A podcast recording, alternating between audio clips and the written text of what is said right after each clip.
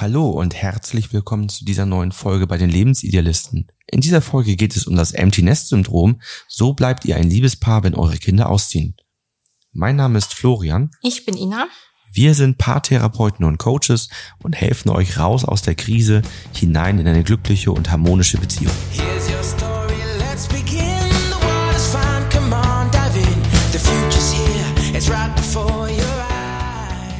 Eyes. Das Empty Nest Syndrom ist eine Phase, in der die Kinder das Haus verlassen und die Eltern und häufiger auch die Mutter den Weggang ihrer Kinder nur schwer verkraften.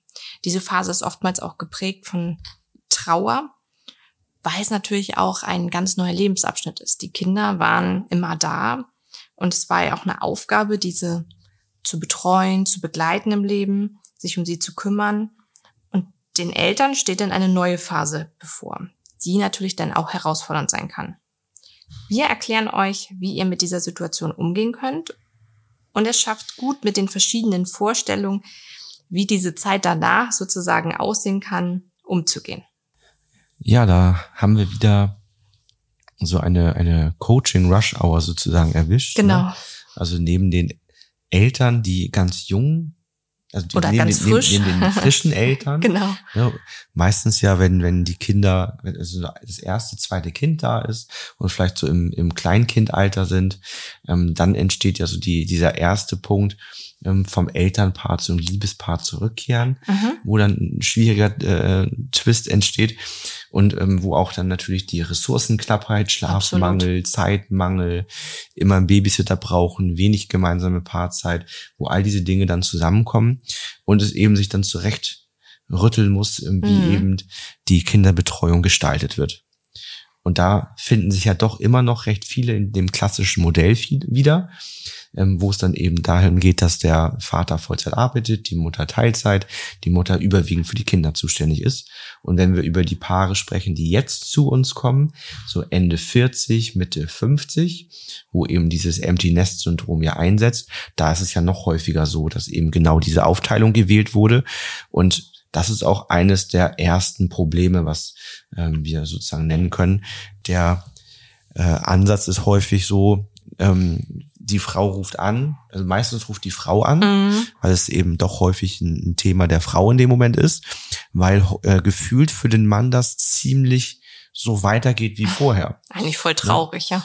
Ja, so ist es aber Ja. häufig, weil, weil der Mann dann eben äh, die Karriere gemacht hat. Die Frau ruft an und sagt, ja, ich habe mich entschlossen, auf meine Karriere zu verzichten. Mhm. Bei den anrufenden Frauen auch häufig, ähm, ich hätte es aber auch irgendwie gerne gemacht, Ja. merke ich. Und, ähm, und der Mann arbeitet jetzt ja weiter. Ja. Genau, weil der Schritt bis zur Rente natürlich noch nicht da ist und der vielleicht auch gerade mitten beruflich in einer höheren Position ist oder sich was aufgebaut hat. Und die Frau merkt, dass ihr Anteil im Leben, der davon geprägt war, die Kinder zu begleiten und auch natürlich im, im älteren Alter immer noch eng zu begleiten, sich um die ganzen organisatorischen Dinge, familiären Sachen zu kümmern, dass der jetzt aus äh, dem Leben wegfällt, weil die Kinder dann ausziehen. Natürlich bleiben Kinder immer Kinder, leblang, aber einfach die alltäglichen Aufgaben nicht mehr da sind. Man muss vielleicht nicht mehr die Wäsche mitwaschen, man muss weniger einkaufen, äh, muss sich um wenige Probleme kümmern. Äh, man wird einfach nicht mehr so gebraucht, weil die Kinder vielleicht ausziehen zum Studieren, eine Ausbildung machen, was auch immer. Aber es geht, glaube ich, nicht nur ums Kümmern, sondern auch häufig um die soziale Interaktion mit den Kindern. Absolut, ja. Nämlich dann äh, am Abend nochmal drüber zu sprechen, wie läuft's gerade in der Schule, in der Ausbildung. Dann erzählen die Kinder vielleicht so von anderen Themen und Problemen in ihrem Leben. Ähm, oder man hat äh, auch häufiger vielleicht doch nochmal Freizeit, die man zusammen verbringt. Hm. Man ist Ähm, mehr im alltäglichen Leben mit dabei, ne? Und das ist natürlich dann ein Kommunikationsaspekt, der dann wegfällt. Und dann merkt man manchmal erst, wie ruhig eigentlich die Kommunikation mit dem Mhm. Partner ist. Du meinst, ob das, dass die Kinder natürlich dann auch vielleicht so ein bisschen eine Lücke gedeckt haben oder ähm, wir nennen das ja hochgerutscht sind und sozusagen den, den Anteil übernommen haben, der eigentlich dem Partner zusteht. Genau. Und man dann vielleicht auch merkt, Mensch, ich habe ja auch viele Ausflüge eigentlich eher mit meinen Kindern gemacht. Mhm. Der war ja gar nicht so oft dabei, viel auf Geschäftsreise und so. Also da gibt's ganz viele verschiedene Aspekte, die man an der Stelle dann erstmal so richtig feststellt und reflektiert. Und du hast schon gesagt, das ist eine Phase, die oftmals von Trauer geprägt ist, aber eben auch oftmals von dem Gefühl der Leere. ne, dass da einfach eine Lücke entstanden ist. Ich glaube, was auch ein wichtiger Punkt ist, ist dieses Funktionieren. Dass ja auch ähm, Kinder einem im Leben einen Sinn geben. Man wird gebraucht, man ist da. Und jetzt darf man diese Lücke, die entstanden ist, wieder neu füllen. Und das kann natürlich auch eine Überforderung machen und gleichzeitig ganz viele Sachen auch in Frage stellen. Also da werden grundsätzliche Fragen dann als Folge ja auch äh, aufgeworfen, sowas wie, möchte ich mir meine Zukunft eigentlich so vorstellen, wie sie jetzt ist? Also so ein Zusammenleben mit meinem Partner. Ähm, möchte ich beruflich vielleicht noch mal durchstarten?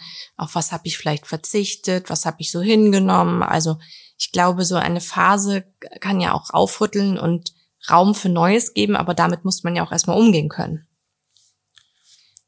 Und ein weiterer Aspekt ist, dass allgemein das ja ein Zeitpunkt ist, zu dem dann viele Lebenssinn erfüllende Dinge erledigt sind, sag ich mal. Ne, also Ja. man hat die Kinder bekommen, die man sich gewünscht hat und hat sie großgezogen. Und sie sind ausgezogen. Meistens hat man ein Haus gekauft, gebaut und ist dort auf dem guten Weg, das ab, abzubezahlen, beziehungsweise hat, hat einfach das, wo man gerne wohnt, der Garten ist schick, wie auch immer. Ne? Das heißt, das ist alles auch erledigt. Derjenige, also häufiger jetzt in der Konstellation, der Mann hat die Karriere gemacht und ist dann vielleicht mit, mit Anfang 50 oder Ende 40 an einer Position, wo er sagt, ja, das ist schon, ist gut gelaufen. Die Frau, wenn sie das darauf eben verzichtet hat, die steht davor und sagt, na, jetzt eine richtige Karriere noch starten mit 50, da komme ich nicht mehr so weit, ne? Mhm. Also das macht auch nicht mehr so viel Sinn, vielleicht da jetzt Vollgas zu geben. Und dann ist jetzt ja allgemein in mehreren Lebensbereichen auf einmal gleichzeitig die Frage, was machen wir denn jetzt eigentlich mit unserem Ja. Leben? Was ist der nächste Sinn im Leben? Wofür sind wir jetzt gerade da? äh, habe ich immer ein Vor-Ort-Coaching, ist schon ein Jahr ungefähr her noch im Kopf, wo ein Paar da war und die sich beim Kennenlerngespräch angeguckt haben und sie zu ihm gesagt hat, tja, wir beide sind jetzt übrig geblieben. Und die sich anguckten und sie sagt, ja, das habe ich mir eigentlich alles anders vorgestellt. Wenn ich mir überlege, uns gab es mal vor den Kindern, da waren ja auch nur wir beide übrig und jetzt auch, aber irgendwie ist das jetzt alles anders. Und er sagte nur so, ja, was hast du denn gedacht, wie es sein soll? Habe ich nur gedacht, so, oha, ja, es ist, es irgendwie war es auch ein bisschen makaber, als sie sagte, wir beiden sind übrig geblieben, aber das war ja die Situation. Aber man hat auch da wieder gemerkt, und da knüpfen wir auch so ein bisschen zu der Folge leicht an, dieses äh, plötzliche Trennung, dass er einfach eine ganz andere Sicht auf die Dinge hatte, dass er gesagt hat, ja, was, wir sind übrig geblieben. Ist wie es ist, ne? Und die gar nicht die Problematik gesehen hat oder das Problem gesehen hat oder den inneren Zweifel gesehen hat, sondern ich glaube, er wäre jetzt auch aufgestanden und gesagt, ja, und ich weiß auch gar nicht, was ich hier soll, weil das ist ja eine Tatsache, dass wir übrig bleiben. Ja, da sind wir auch schon bei den Folgen und eine, eine wichtige Folge eben gerade aus dieser Trennung der Rollen. Ähm, der Mann ist zuständig für die Karriere, die Frau ist zuständig für die Kinder. Wenn man das so trennt, hat das eben, ist so ein bisschen wie, wie man Medikamente nimmt, einige Nebenwirkungen, die, die passieren. Das hat eben Konsequenzen und derer sind sich, glaube ich, viele nicht ganz bewusst. Also die Konsequenz, Mhm. die entsteht, ist häufig, dass der Mann den Bezug zu einem sozialen Umfeld und auch der Emotionalität nach und nach verliert und abstumpft, weil die Frau häufig diese Anteile übernimmt. Also die Frau organisiert das Grillen am Wochenende und lädt die Freunde ein und so weiter. Und der Mann Kümmert macht sich das um. Geburtstagsgeschenke, Genau. um Feiern, ne? All Ja. diese Aspekte, die Frau ist dann diejenige, die zu Hause ist, wenn die Kinder, wenn es den Kindern schlecht geht, wenn die Mhm. Kinder Liebeskummer haben. Die, die Frau begleitet all diese ganzen Gefühlswellen der Kinder, der Mann nicht. Und dadurch entsteht eben diese, diese Emotionalität auf der Seite der Frau und, dies, und auf der, der Mann stumpft ab. Und auch das ist etwas, was die beiden sehr stark auseinander bringt, weil dann haben wir nämlich auch so einen Punkt, ähm, ganz häufig sind das auch die Paare, die sagen, ja, mein Mann ist eher so der rationale Mensch und ich Mhm. bin so die, die, ja, ich bin sehr gefühlsvoll. Und das passt irgendwie nicht zusammen. Aber da muss man mal sehen, wie war es denn vor 20, 30 Mhm. Jahren? War es da ganz genauso? Oder ist das ein Prozess, der eben durch dieses Trennen der Zuständigkeiten erst entstanden ist? Also das ist eine Folge, die entsteht. Dann ist ein weiterer Punkt, hat man sich im Vorwege darüber Gedanken gemacht, wie soll das sein, wenn denn die Kinder mal aus dem Haus sind, beziehungsweise ähm, wenn man jetzt frühzeitig diese Folge hört und das vielleicht präventiv nutzen möchte. Ich meine, es gibt ja noch durchaus die Phase so ab 12, 13, wo die Kinder ja auch schon deutlich mehr ihr eigenes Leben führen, wo man auch ja schon mal schauen kann, dass man da als Paar immer weiter wieder zurückfindet und, und mehr Dinge zu zweit macht. Ne? Genau, das ist natürlich immer auch die Schwierigkeit. Ähm, wenn man vielleicht ja auch nachher zum Schluss diese Wut hat, dass man als Elternpaar nicht weiß, wie es weitergehen soll. Als Liebespaar meinst du? Ja, ja, genau. Man ist gefühlt ja nur noch Elternpaar, Ja. vielleicht, aber als Liebespaar dann nicht weiß, wie es weitergehen soll. Also, ähm, weil man sich da vorher nie drüber unterhalten hat, weil das ja einfach der Alltag war. Man hat sich so eingerichtet. Äh, man hat seine ganzen Routinen und seinen Ablauf und dass man, finde ich, dann noch mal ähm, zu spät auf diese Sachen, wie du sagst, neu raufschaut. Das erinnert mich so ein bisschen immer an dem Satz, dass die Leute sagen, ja, wenn wir in Rente sind, dann. Und ganz häufig, wenn die Menschen dann in Rente sind, sich das doch nicht so anfühlt, wie sie sich das erhofft haben, oder die Vorstellungen doch komplett auseinandergehen.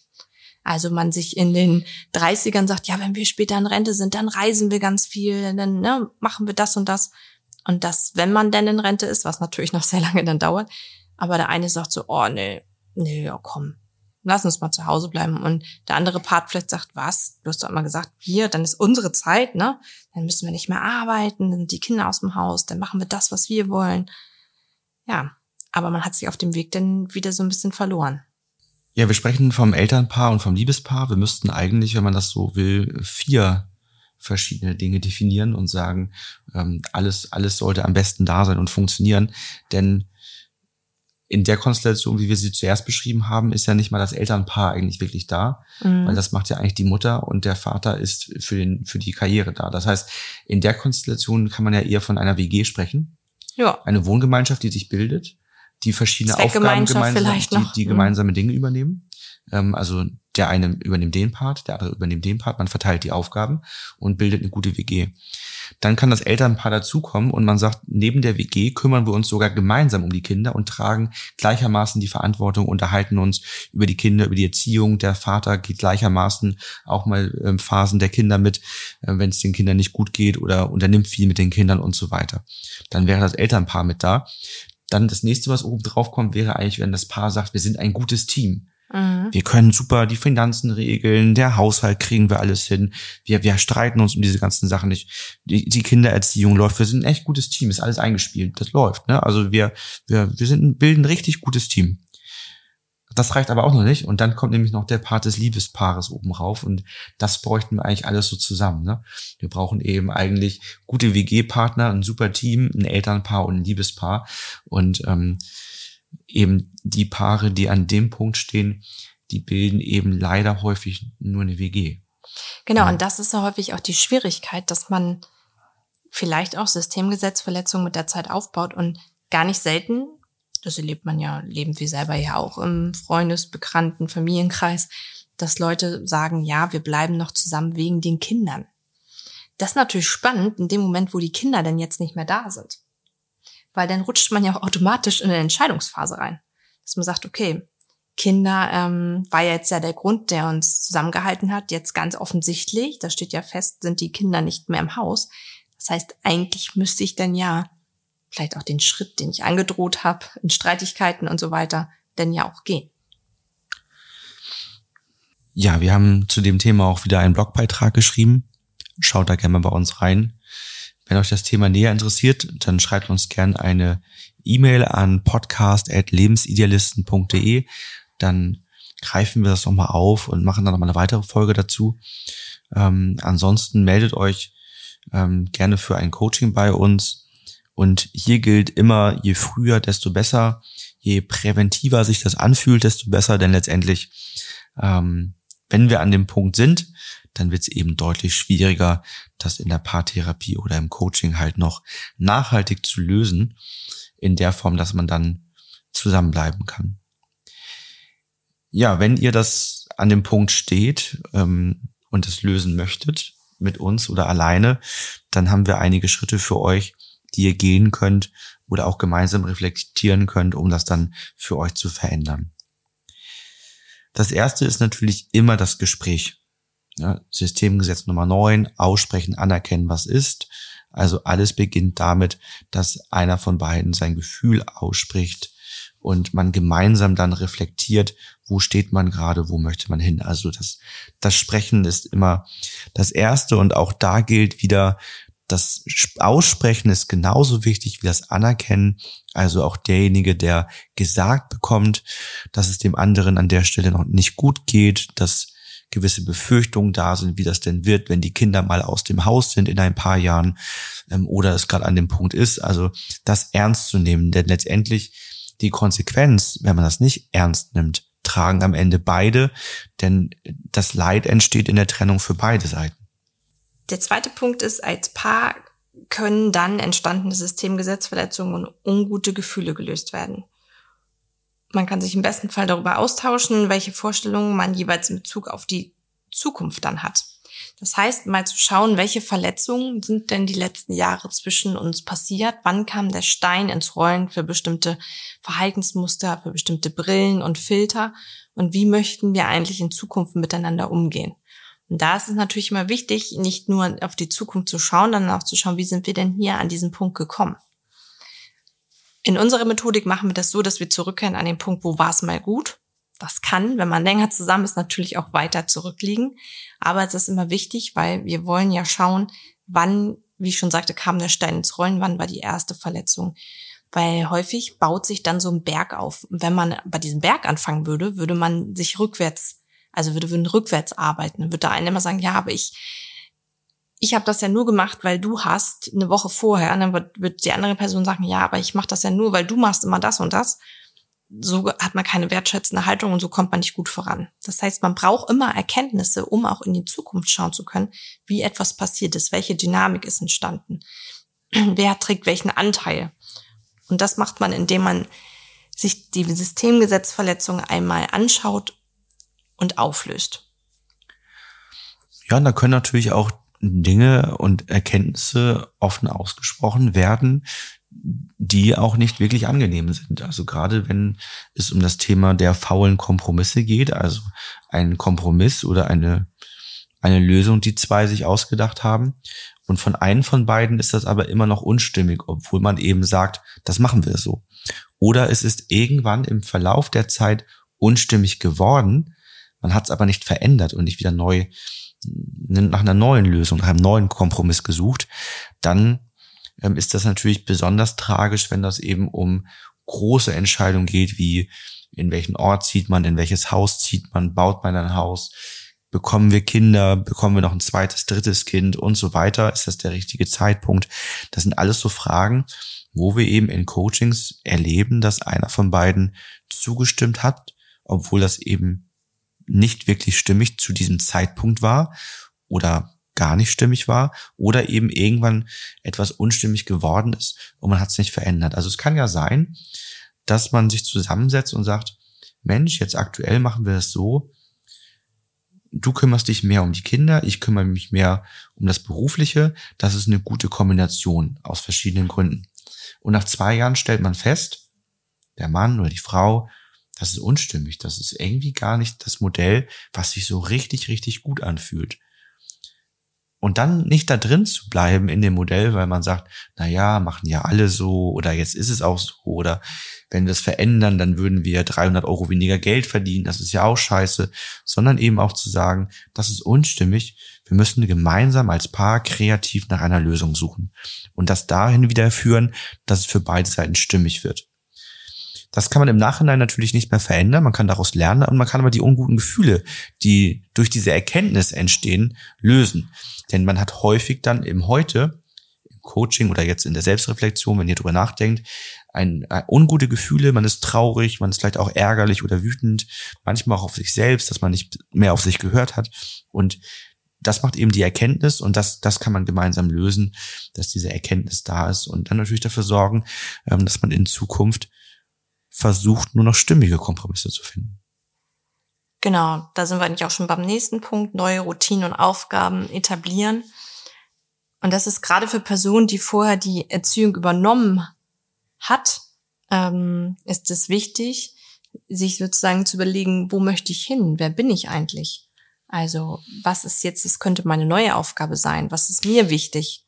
Und ähm, da gibt es nicht immer ganz schnell eine Lösung. Und ich glaube, das ist auch wichtig, dass man sich dafür die Zeit nimmt, mal in sich reinzuhorchen und erstmal ein bisschen länger vielleicht zu überlegen, was waren eigentlich so meine Träume in den letzten Jahren, was habe ich vielleicht hinten rangestellt, ähm, aus Gründen halt, weil, weil das nicht ging, was darf jetzt sozusagen Raum haben. Genau, auf der Identitätsebene hat dann ja vielleicht vorher ähm, das Muttersein oder das Vatersein sehr viel Platz eingenommen, was dann kleiner wird und dann entsteht eben Raum für neue Dinge und äh, da auch nochmal auf die Werte, Glaubenssätze zu achten, Sinn im Leben, neue Ziele, was kann ich tun, was erfüllt mich, ne? Ob das dann ist, dass man sagt, man macht was Ehrenamtliches, man reist und entdeckt die Welt. Was, was gibt es jetzt für Möglichkeiten, da kreativ zu schauen?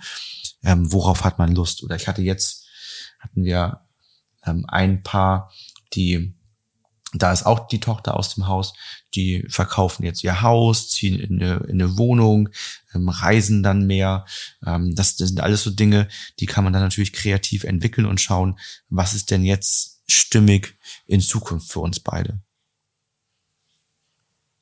Ja, das letzte ist, dass man dann ähm, einfach, dass, dass man Wege einschlägt, die euch als Paar wieder zusammenführen. Ne, also, dass jeder natürlich das, was wir eben sagten, Ziele, Sinn, Vision, Werte für sich entwickelt und man das zusammenführt und schaut, wo haben wir Überschneidungspunkte, was machen wir gemeinsam gerne, was erfüllt jeden einzeln. Da ist natürlich eben immer wichtig, dass der andere das auch tolerieren kann, denjenigen dabei im besten Fall unterstützt und dann sich natürlich gezielt Zeit füreinander nehmen, um eben auch erneut zusammenzuwachsen an der Stelle. Also Vertrauen aufbauen, Liebespaar werden, das passiert dadurch, dass man gemeinsam Zeit miteinander verbringt.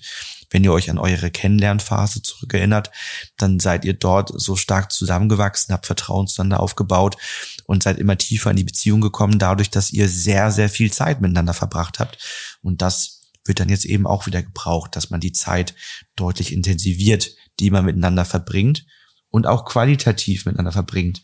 Also nur Netflix-Serien schauen oder so, das, das, das ist keine qualitative Zeit, sondern wirklich Dinge miteinander zu tun, ähm, wo man gute Gespräche führt, Erlebnisse, gemeinsame Erlebnisse sind total wichtig. Ne? Also wir nennen das immer Lebensmomente, ne? also dass man Lebensmomente miteinander verbringt. Da sind wir auch schon am Ende der Folge. Wenn ihr merkt, dass dieses Thema auf euch zurollt oder ihr mittendrin steckt, dann meldet euch sehr gerne bei uns fürs telefonische Erstgespräch. Wir schauen dann einmal gemeinsam, wer der passende Coach oder die passende Coachin für euch ist. Und dann könnt ihr ins Kennenlernen gehen und schauen, ob ihr neue Ziele entwickeln könnt, Systemgesetzverletzungen lösen könnt und so weiter. Ansonsten findet ihr uns auf diversen anderen Kanälen, Instagram, Facebook, Pinterest, YouTube oder unseren Blog. Auch da freuen wir uns natürlich immer über Abonnenten, Likes und Kommentare von euch. Ansonsten hören wir uns in der nächsten Folge. Bis bald. Bis dann.